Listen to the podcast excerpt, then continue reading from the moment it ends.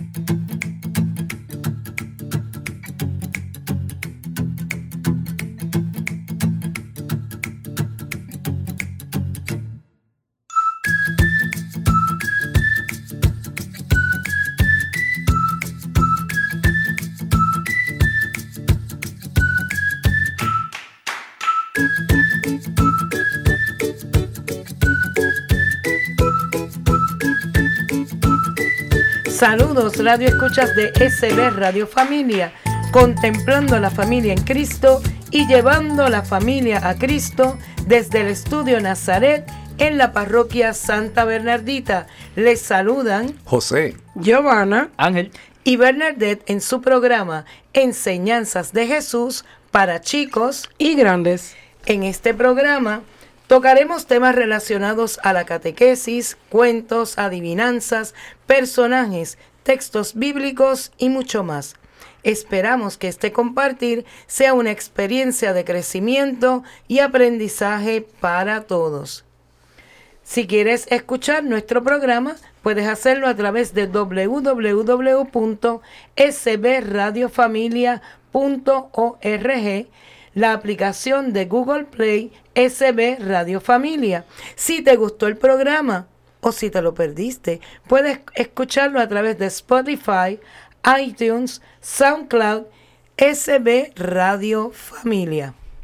Y si quieres ser amigo de SB Radio Familia y ayudarnos en esta gran misión, con tu donativo podremos seguir ofreciendo programación sana, amena y de calidad para toda la familia.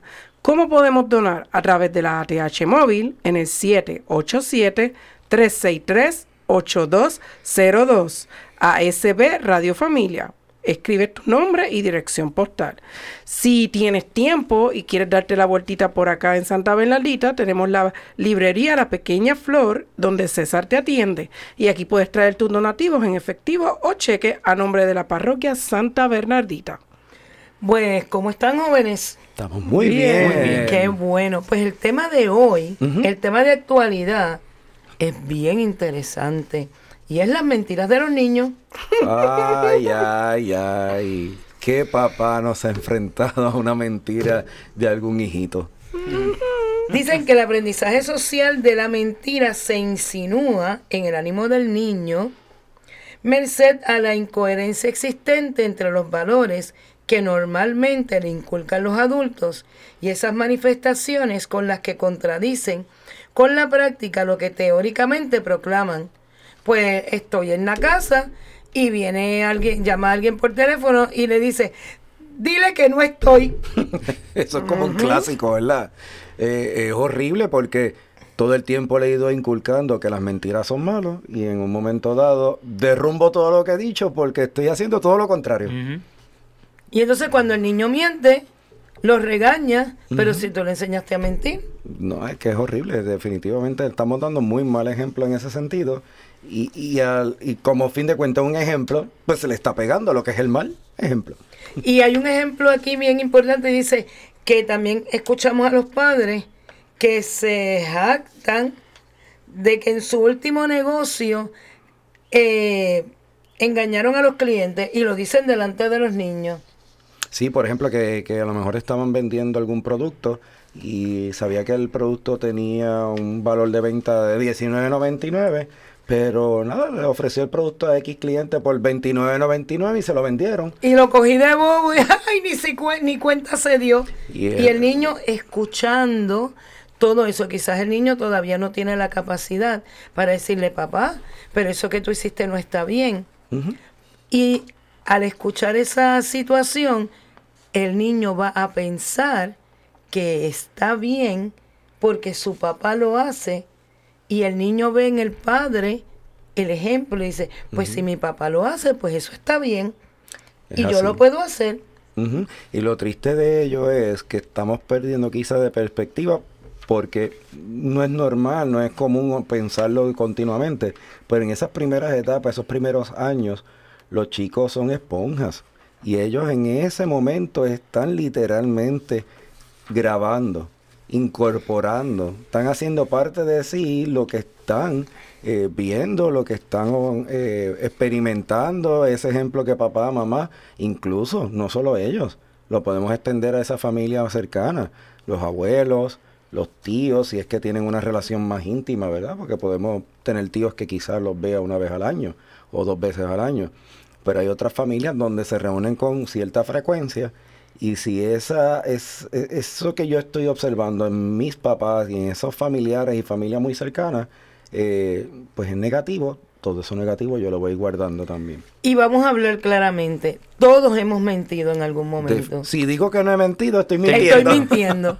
Pero este tipo de reflexión que nosotros le llamamos el tema de actualidad nos ayuda a que nosotros mismos como seres humanos, como padres, como catequistas, creemos conciencia de esta situación y la podamos transmitir a los que nos están escuchando. No es que querramos ahora decir que nosotros nunca le mentimos y nunca decimos algo que puedan nuestros niños interpretar que no es correcto. Mire, vamos a ser sinceros, todos mentimos, pero si vamos creando conciencia, podemos ir disminuyendo esa situación de la mentira. Si queremos prevenir al niño contra la mentira, pues tenemos que crear un clima de autenticidad y de veracidad alrededor del niño, que nuestra conducta sea honesta, coherente, sin hipocresía, que en un clima en el que el niño se sienta aceptado, libre de opresiones autoritarias que lo obligan a defenderse o a refugiarse en la doblez y en el engaño. Pues mira, vamos a ayudar a nuestro niño y a nosotros mismos a que no tengamos que mentir. Pues mire, ¿qué, me, qué, dice la palabra? Que la verdad nos hará libre. Nos hará libre y que Jesús es la verdad, el camino y la vida. Pues entonces vamos a trabajar con la verdad. Si nosotros, si Ángel me pidió un favor y yo no puedo o no quiero, vamos a ponerlo en el caso extremo, yo no quiero hacerle el favor a Ángel. Pues entonces yo empiezo a pensar, ¿y qué excusa yo le doy a Ángel? Deja ver qué invento, porque yo no quiero ayudar a Ángel con eso, yo no quiero... Para salir del paso. Para salir del paso. Mire, si lo más fácil es decirle, mira Ángel, yo te aprecio mucho, yo te quiero, pero en este momento no quiero ayudarte en esto. No, y también una, un, aspecto de la mentira es que nos puede llevar a vivir una doble vida, porque entonces podemos llegar a pensar, pues aquí quieren que yo sea así y yo entonces creo este ser que no soy yo realmente. Y entonces ya lo que es mentir lo veo común y rutinario. Y entonces los que están a mi alrededor y tengo mis hijos ya van a aprender que eso está bien. Y entonces ya va a ser una cadena y tenemos que evitar eso. Eso hay que en todo momento pararlo. Eh, eh, eso es como convertirse en un personaje. Es un personaje en un escenario, otro personaje en otro escenario.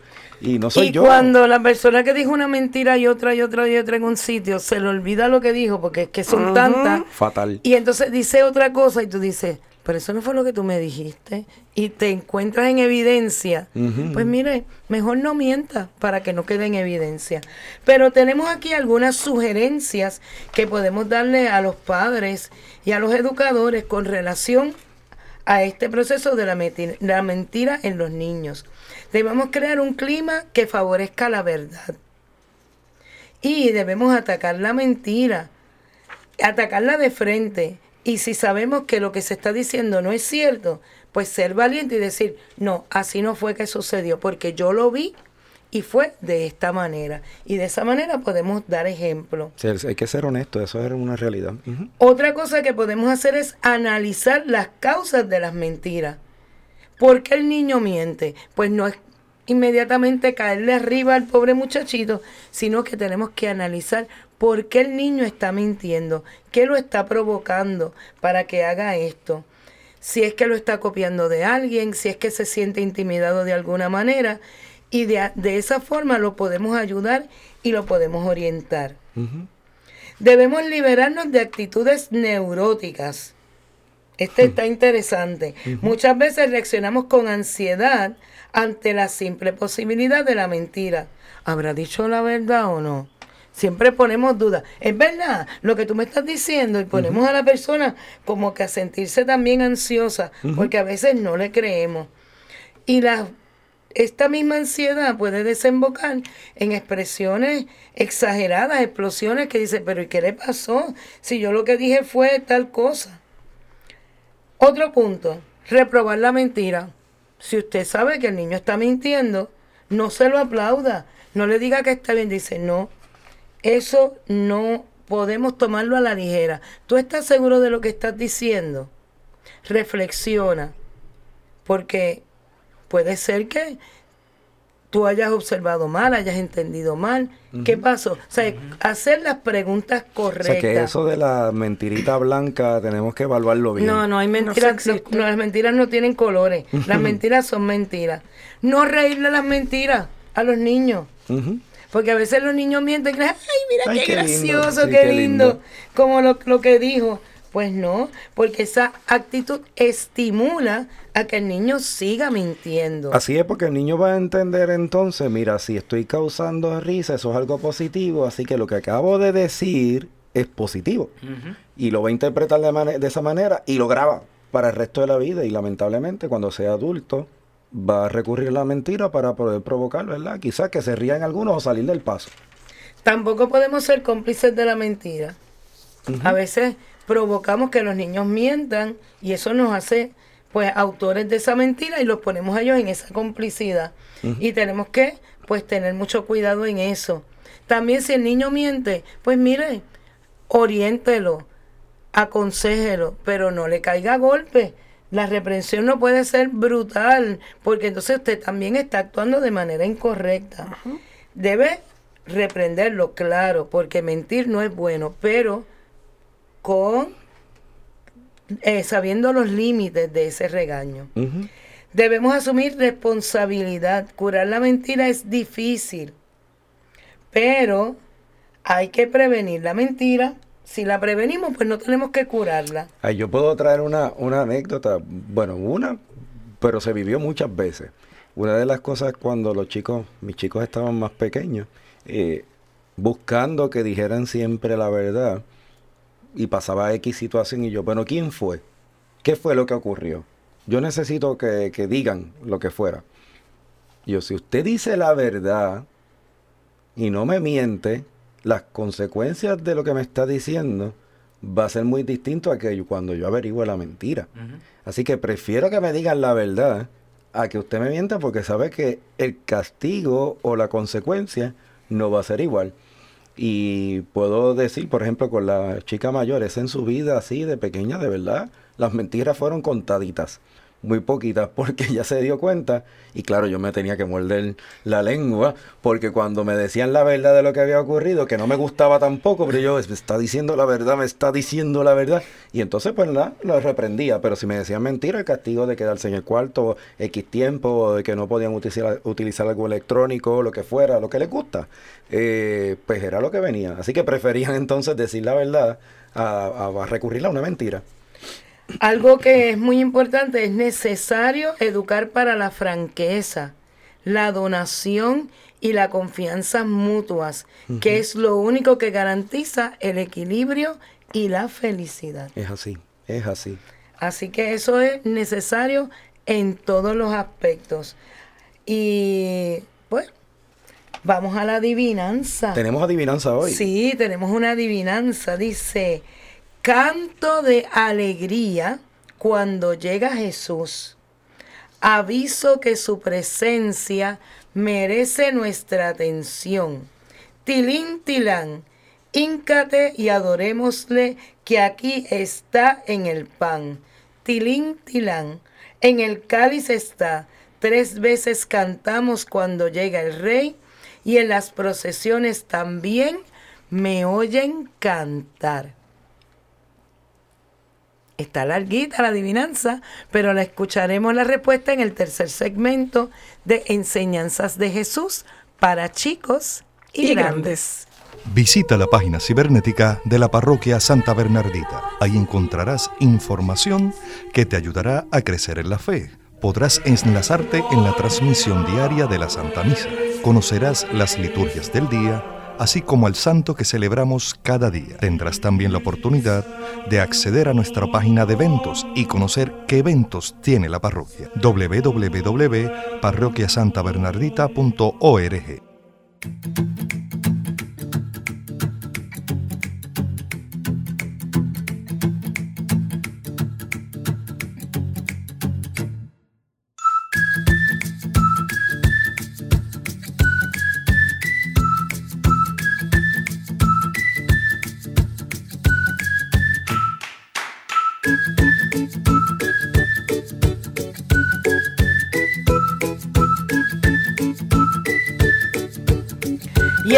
segundo segmento de enseñanzas de Jesús para chicos y grandes, tenemos a nuestro personaje de hoy, que es Santa Eulalia de Mérida. Mm. Uy, qué nombre más extraño, ¿verdad? Bueno, Sí, Eulalia significa la que habla bien. Eu es bien y lal es hablar. Wow. ¿De quién es patrona, Ángel? Patrona de niños de carácter fuerte y con temperamentos exaltados. Ay, pues Ah, ella tiene muchos, muchos Este niño que niñitos. está aquí. Bueno, Nueva- bueno, por lo- empezamos por Ángel, que ya no está el niño, pero fue la patrona inter- de Ángel todo este tiempo. Nueva intercesora. ¿Viste, Ángel? Ahora, ahora le tienes que también ahí incluir a Santa Eulalia de Mérida para ti. Pero Sí, para nosotros encanta. ella no es muy conocida. No, no, es muy conocida, para nada. Pero además de que es la patrona de niños de carácter fuerte y con temperamento exaltado, que mi hijo también cae ahí, porque es de carácter fuerte. Este, Santa Eulalia es una de las santas más famosas de España. No es tan conocida en Puerto Rico, pero sí en España. Los datos acerca de su vida y de su muerte los encontramos en un himno que en honor de ella este, escribe el poeta. Prudencio. ¿En cuándo escribió esto? En el siglo IV. Y este libro, y, y este poeta le gusta a Ángel. A mí me encanta Prudencio. Eh, Ángel le encanta mucho Prudencio. Tenían que haber visto cuando vio, desde la Santa hasta Prudencio. ¿Y, y, y, y qué es lo que cuenta Prudencio? Bueno, es muy interesante porque Eulalia también muere en el siglo IV, así que no es mucho tiempo el que ha pasado desde su muerte. Ah, dicho. Este, y Eulalia cumple los 12 años con el decreto del emperador Diocleciano que prohíbe a los cristianos dar culto a Jesucristo y les ordena a adorar a los dioses paganos de los romanos. Y es muy interesante este tiempo porque durante esa persecución, ¿verdad? Si el cristiano no adoraba a los dioses paganos, pues lo mataban. Es muy interesante porque hubieron muchos cristianos que hacían un chanchullito, le iban, buscaban un documento falso que decían que estaban ofreciendo culto al dios pagano y cuando les pedían el documento entregaban ese documento falso. Y Eulalia no hizo esto. Sí, porque eso es mentira, Oh, ¿verdad? eso es lo contrario que hablábamos de dijimos la mentira. Exacto, eso era lo que hablábamos. Eulalia no hace esto. Y que hizo Eulalia a sus 12 años, porque Eulalia- es pequeña. Ujú. Eulalia a los 12 años pues se la llevan al campo porque obviamente esta nena terca me la van a matar. Ah, los papás estuvieron entonces miedo porque ella decía, yo no voy a llenar el papel porque esto es mentir y yo no voy a adorar dioses paganos. Exacto. Oye, pero la Oh. Eulalia me está cayendo lo más bien porque si yo creo en algo, estoy siendo firme. Determinada hasta lo último, porque con 12 años, vamos, no podemos perder la perspectiva que tampoco todavía era un adulto. Qué bien. Pero a los 12 años ya sabía que Jesús era el centro de su vida y por él era capaz de vamos, todo. vamos a ver qué después dice. Vamos a ver. Pero, ¿qué ocurre? Se la llevan al campo y esta nena de 12 años se va del campo y va a la ciudad de Mérida. Regresó. Uh, Ella regresa a la ciudad y va donde el emperador y le protesta por la ley que hay. al gobernador, o sea, los que estaban allí. Ajá. Sí, ella. ¡Wow! Eh, Definitivamente los 12 somos años. descendientes de Pe- españoles. Pero ven acá, por esto a lo mejor es que, yo no sé ustedes, pero hay una, hay una, pre- hay una película de Disney que se llama Brave. ¿Y cómo se llama la niña terca de Mérida. pelo, de pelo rojo? Ven Mérida. acá, pero esto tendrá que ver. A, lo mejor se inspiraron en Santa Eulalia de Mérida para ponerle Mérida a ella. Vamos a ver. Wow. Quizá. Ah, Entonces ella fue y protestó. Y protesta. Y el gobernador pues le trata de hacer, primero empieza suavecito, darte regalos, ayudarte un poquito, a ver si ella ha cambiado de opinión. Y esta nena no cambia de opinión. Aunque él cree que esto es como una niña malcriadita que está haciendo un berrinche y una pataleta y yo te voy a comprar como hace mucha gente, yo te compro con juguetes, dulces y cositas para que entonces tú cambies tu manera de verlo. Exacto. Oye, pero eso es soborno. Sí. sí. Eso Lo que pasa es que eso existió todo, Es decir, que no estamos muy lejos. Lo que vivimos hoy en día en Puerto Rico y lo que había acá no es muy lejos. Pero como ya tenía 12 años, pues a lo mejor no decían que era, tú sabes, no eran millones. Eh, con 12 años, pues eran juguetitos y. No, wow, Dios mío, que hay 15, 16 siglos de diferencia. Pero entonces, lo que ocurre después de que pasa la parte fácil, ¿verdad? Le empieza a enseñar objetos para torturarla. No la torturan, pero le empiezan a enseñar objetos para torturarla.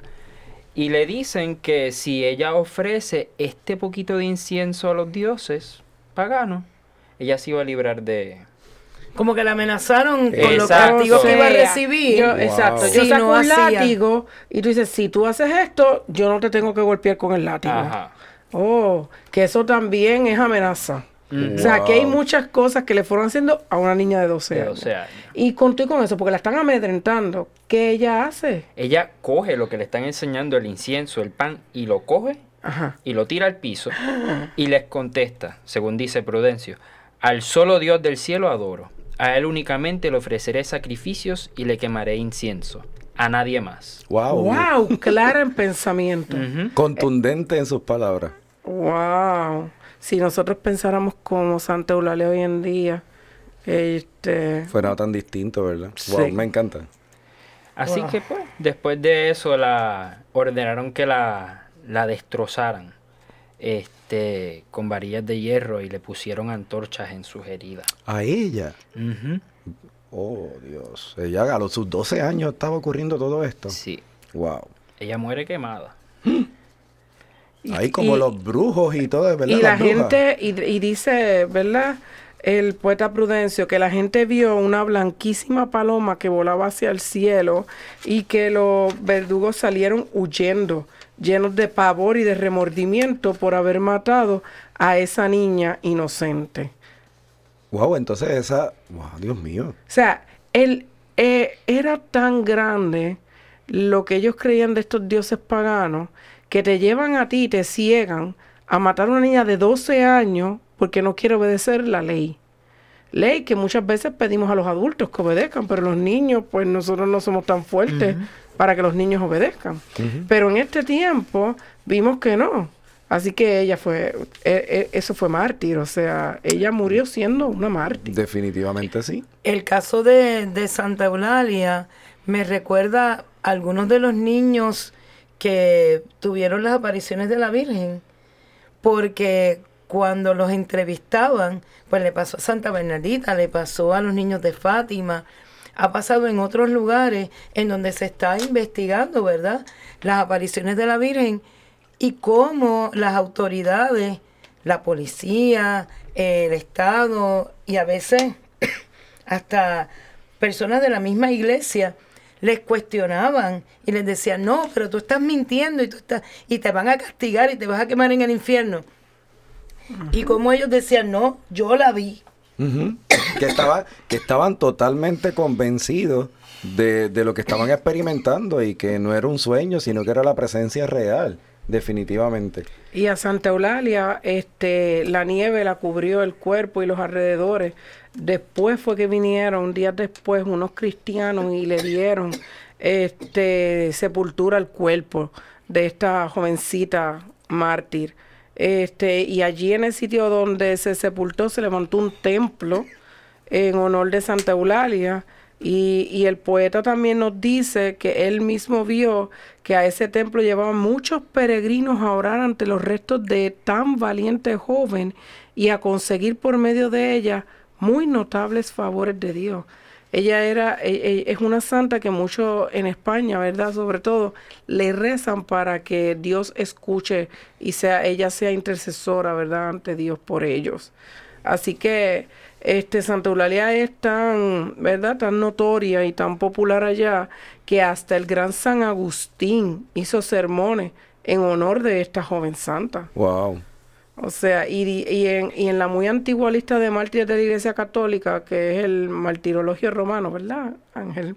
Ah, hay esta frase el 12 de febrero, que es lo de, ¿verdad? Que se conmemora Santa Eulalia, que es la mártir de España, muerta por proclamar su fe en Jesucristo.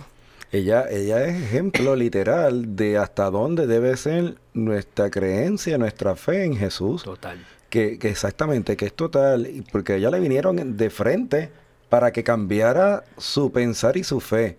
Sin embargo, su determinación, su creencia, su amor por Jesús era mayor que lo que ellos pudieron amedrentarle. Y, y vamos más allá todavía.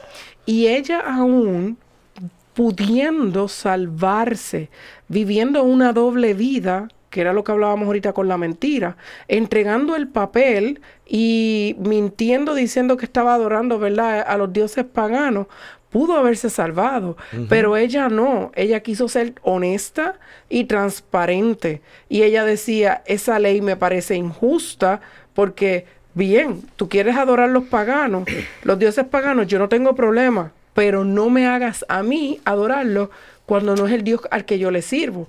Que eso era la, la protesta que ella estaba haciendo ante el gobernante. Ella, ella lo que le decía es, este, déjame a mí, quita la ley, déjame a mí este, hacerle culto a mi Dios, no, no a los dioses paganos. Es decir, que ella nos enseña, ella, ella nos modela. Y ¿qué joven de hoy en día estaría dispuesto a vivir y a decir lo que dijo ella? Eso es interesante. Y que no podemos ver esto como que tan lejano así, porque no nos imponen a- ahora adorar un dios pagano, pero hay que cambiar eso de dios pagano y a lo mejor de una manera más sigilosa mm, nos pueden presentar otras ideas que nos desenfocan nuestra fe y nuestra visión en Jesucristo eh, para pensar quizá, por ejemplo, que podemos traer después otro día ese tema de la eutanasia. Suena bien bonito, ay bendito para que no sufra más. Vamos a ayudar a que esa persona pueda transitar y pasar y ver a Dios. Y entonces, a la larga estamos cometiendo ahí otro pecado, ¿verdad? Eh, O eh, como el aborto, que es terminación de del embarazo, porque No no, queremos decir ajá. que no, porque es que la mujer tiene derecho de escoger lo que pasa en su en, en su cuerpo, pero ¿qué pasó? Que no pudo escoger correctamente en un principio.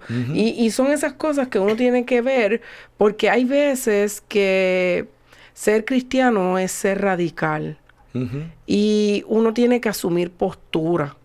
Y yo creo que Santa Eulalia fue excelente mostrándonos que ante Dios uno asume una postura, la mantiene y la vive. Porque es en lo que uno cree. Y eso para nosotros debe ser un ejemplo grande. ¿Y cuántas veces en el trabajo o en, en un grupo determinado tú quieres caer bien en el grupo, entonces tú no hablas de tu fe porque dices, no, si me si digo que yo soy católico, esta gente no cree ni en la luz eléctrica, entonces no me invitan a ninguna cosa, ni, pues yo me quedo callado, yo no digo nada y paso. Y me meto al grupo y comparto y todo. Pero es que cuando tú eres auténtico y verdaderamente tú vives tu fe, tú llevas tu fe a todos lados. Así es. Y le dices a ellos, pues mire, yo, pueden ustedes, relajen ustedes si quieren allá, pero yo no lo voy a hacer porque yo no puedo hablar mal de lo que, de las cosas en las que yo creo. Y nosotros tenemos que ser valientes como ella, como Santa Eulalia, seguir su ejemplo y defender a Jesús como sea, aún con la vida. Jesús fue radical y Eulalia aprendió a ser radical como Jesús. Y nosotros, como cristianos, tenemos que ser radical en el pensamiento como Jesús. Esa es nuestra fe. Y nosotros tenemos que defender nuestra fe en la que creemos, la que profesamos y en la que vivimos, porque es un estilo de vida. Santa Eulalia ruega por nosotros. Eso es así. Y esto lo hemos aprendido en Enseñanzas de Jesús para chicos. Y grandes. Librería Católica La Pequeña Flor. un pequeño lugar lleno de paz. No deje de pasar por su librería y ver los diferentes artículos y productos religiosos que tenemos para tu crecimiento espiritual. Estamos ubicados en los terrenos de la parroquia Santa Bernardita, de martes a viernes de 11 de la mañana a 7 de la noche y los domingos después de cada misa. Para más información, 787-750-7880 o nos puedes buscar en nuestra página de Facebook La Pequeña Flor SB. ¡Te esperamos!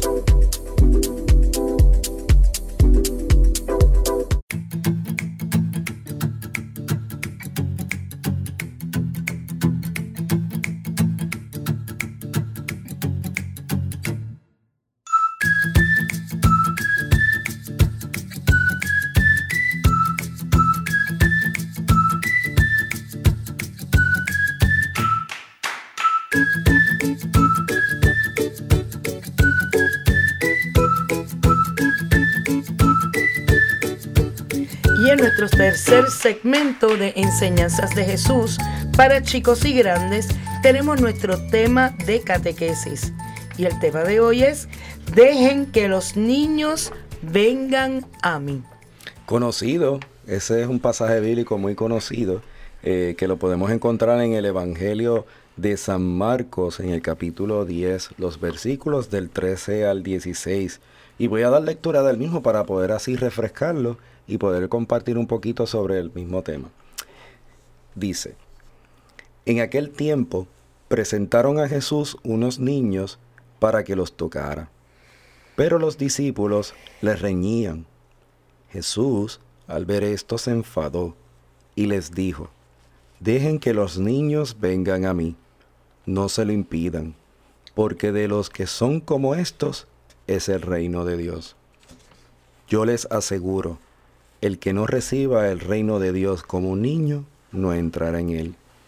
Y abrazaba a los niños y los bendecía, poniéndole las manos sobre ellos. Palabra del Señor. Gloria a ti, Señor Jesús.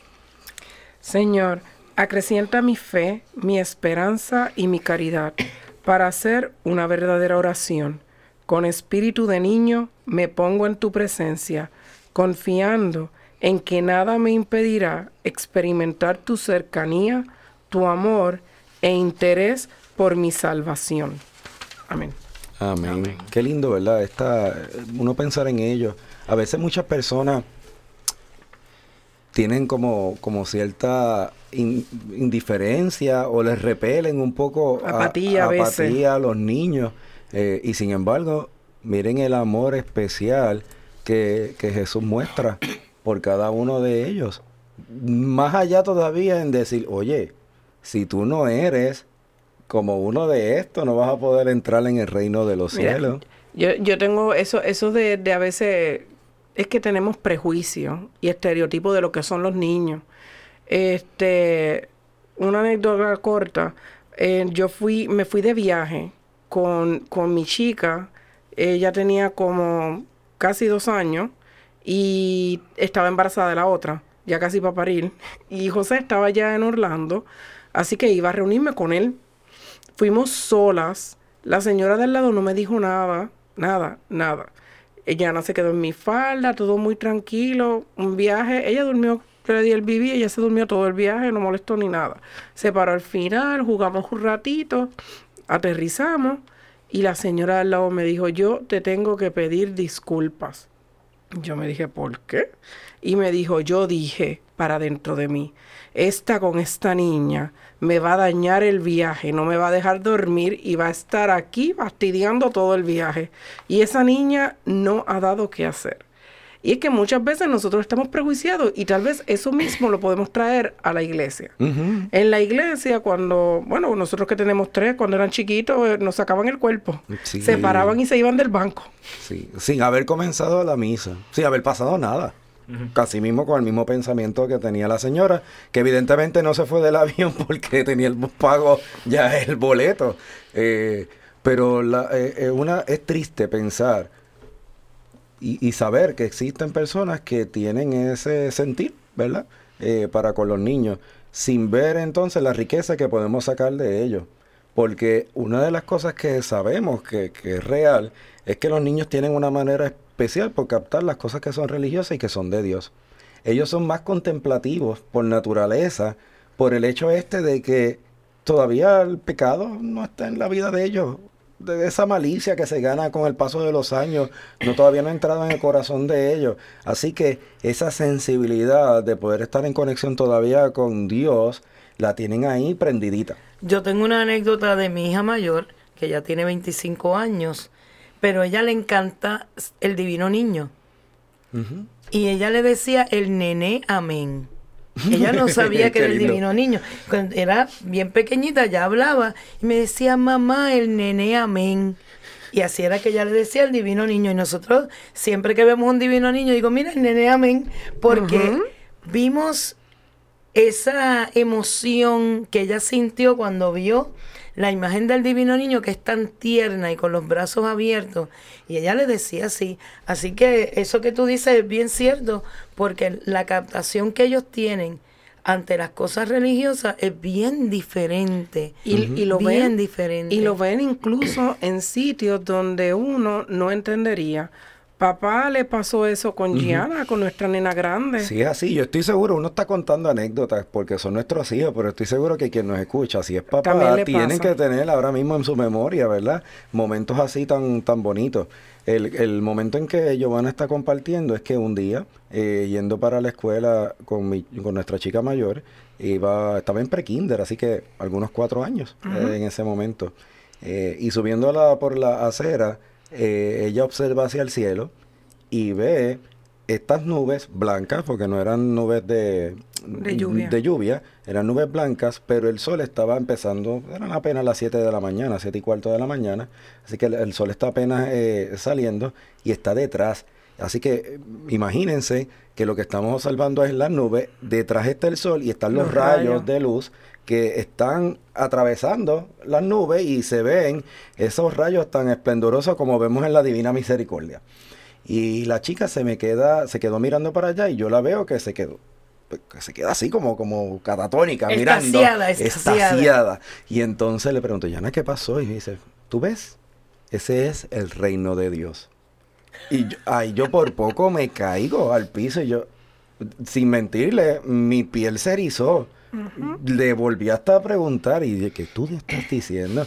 Papá, mira, y ese es el reino de Dios. Eh, que lo compartí hasta con nuestra, en aquel entonces, coordinadora de la catequesis a nivel de, la vicaría, la hermana Dina.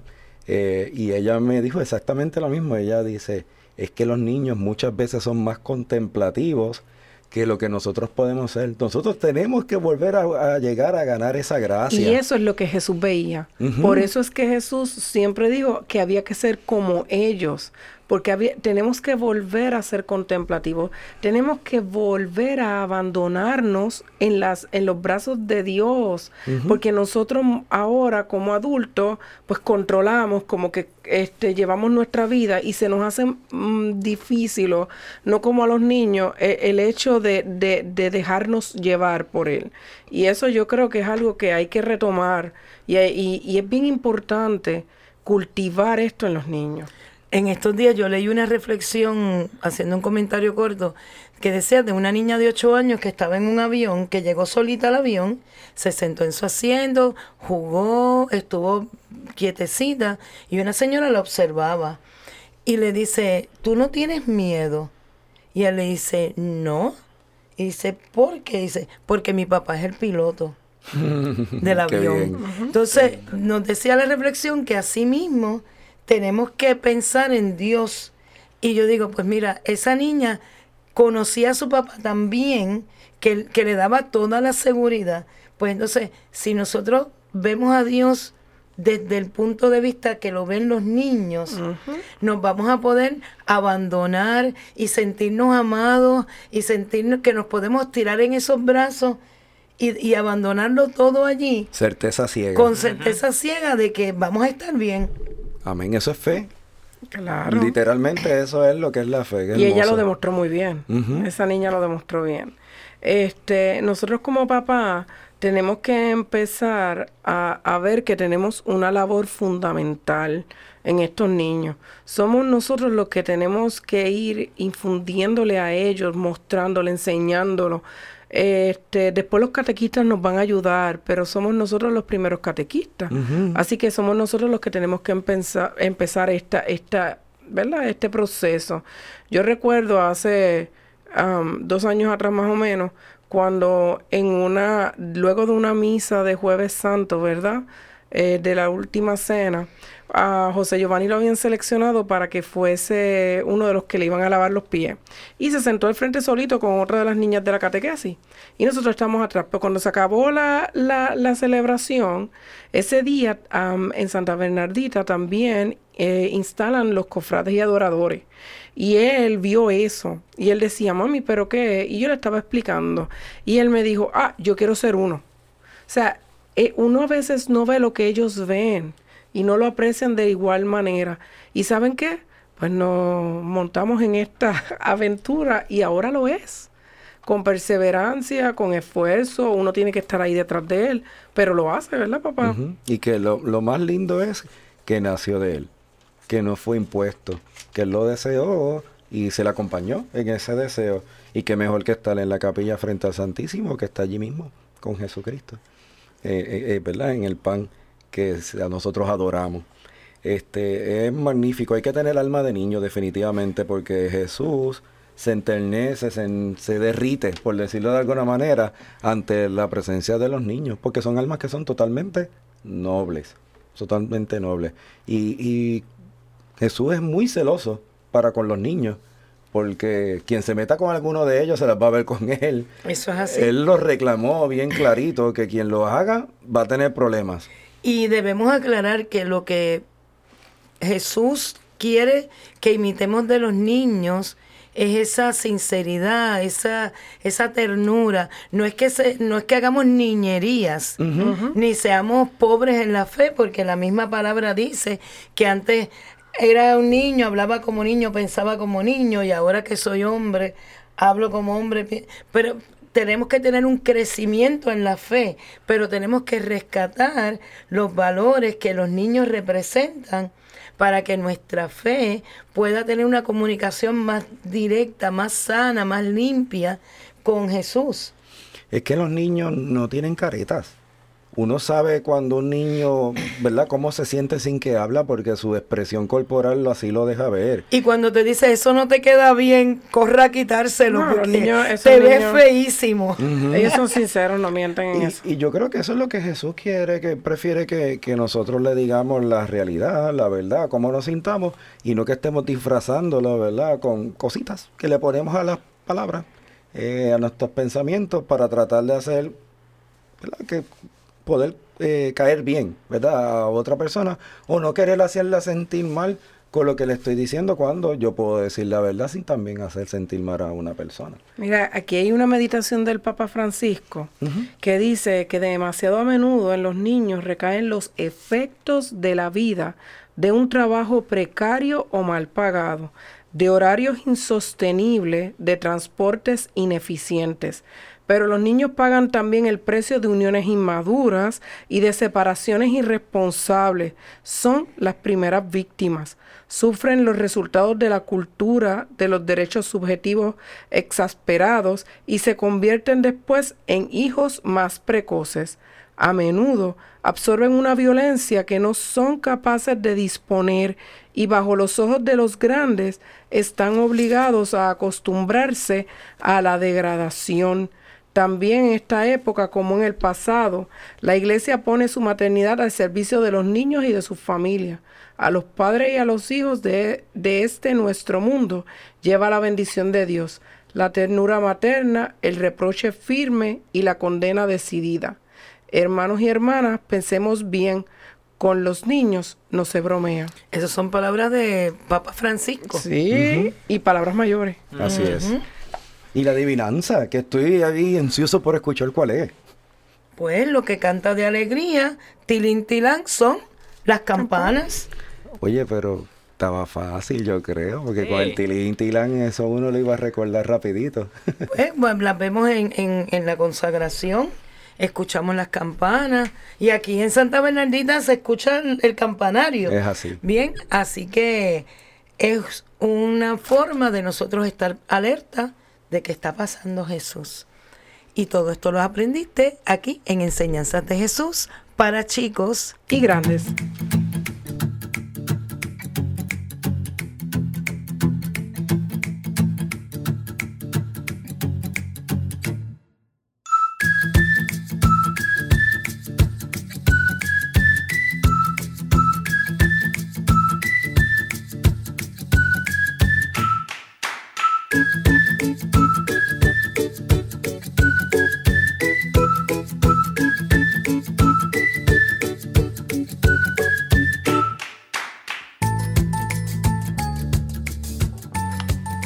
Y en nuestro cuarto segmento de enseñanzas de Jesús para chicos y grandes, tenemos nuestro cuento para reflexionar.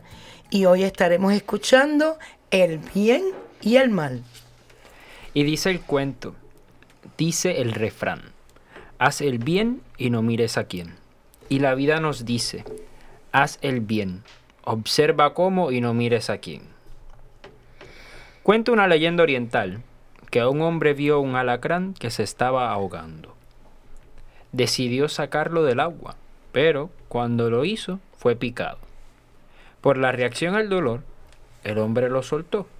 El animal cayó al agua y de nuevo corría peligro de ahogarse.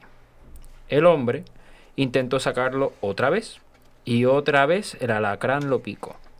Alguien que había observado todo se acercó y le dijo, Perdone, señor, pero qué terco es usted.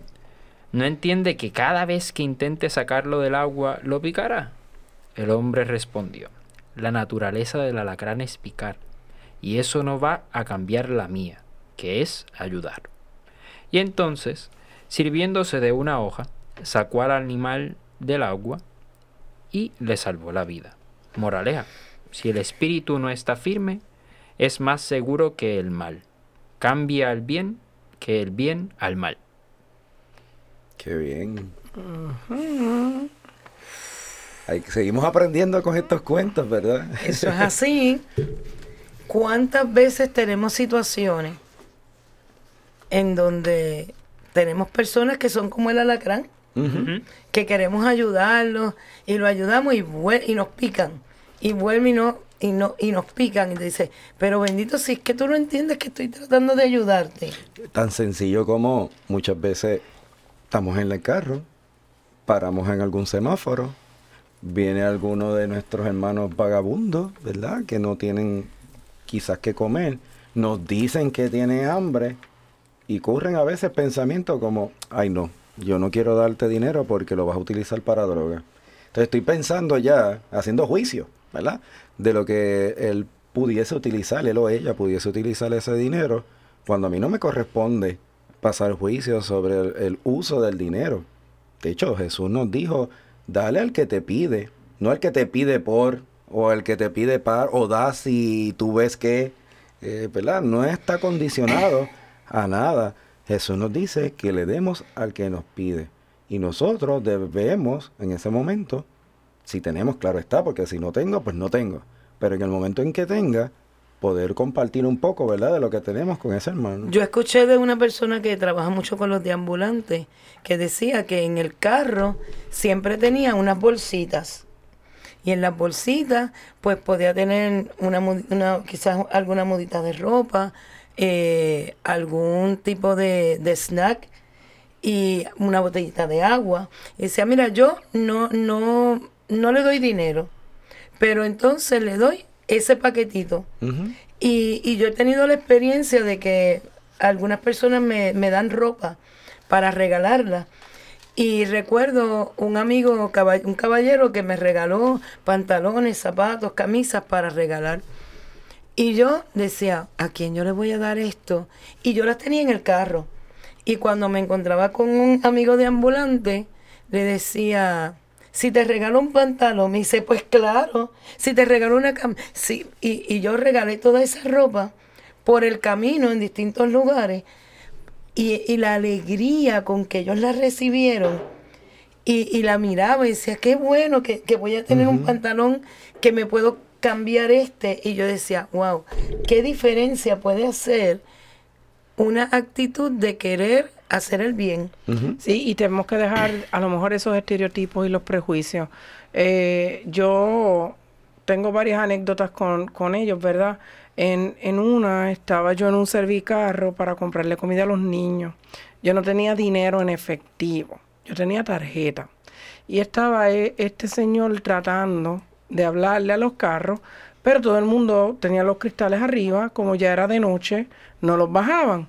Yo bajé el cristal este, y le dije, este, Dios te bendiga, buenas noches, dime. Y me dijo, mira, gracias por bajar el cristal primero que todo. Yo soy un adicto, lo soy, pero ahora tengo hambre. Y yo quiero ver si tú me puedes comprar a mí y a mi familia un banquete familiar. Por favor, porque no hemos comido desde ayer.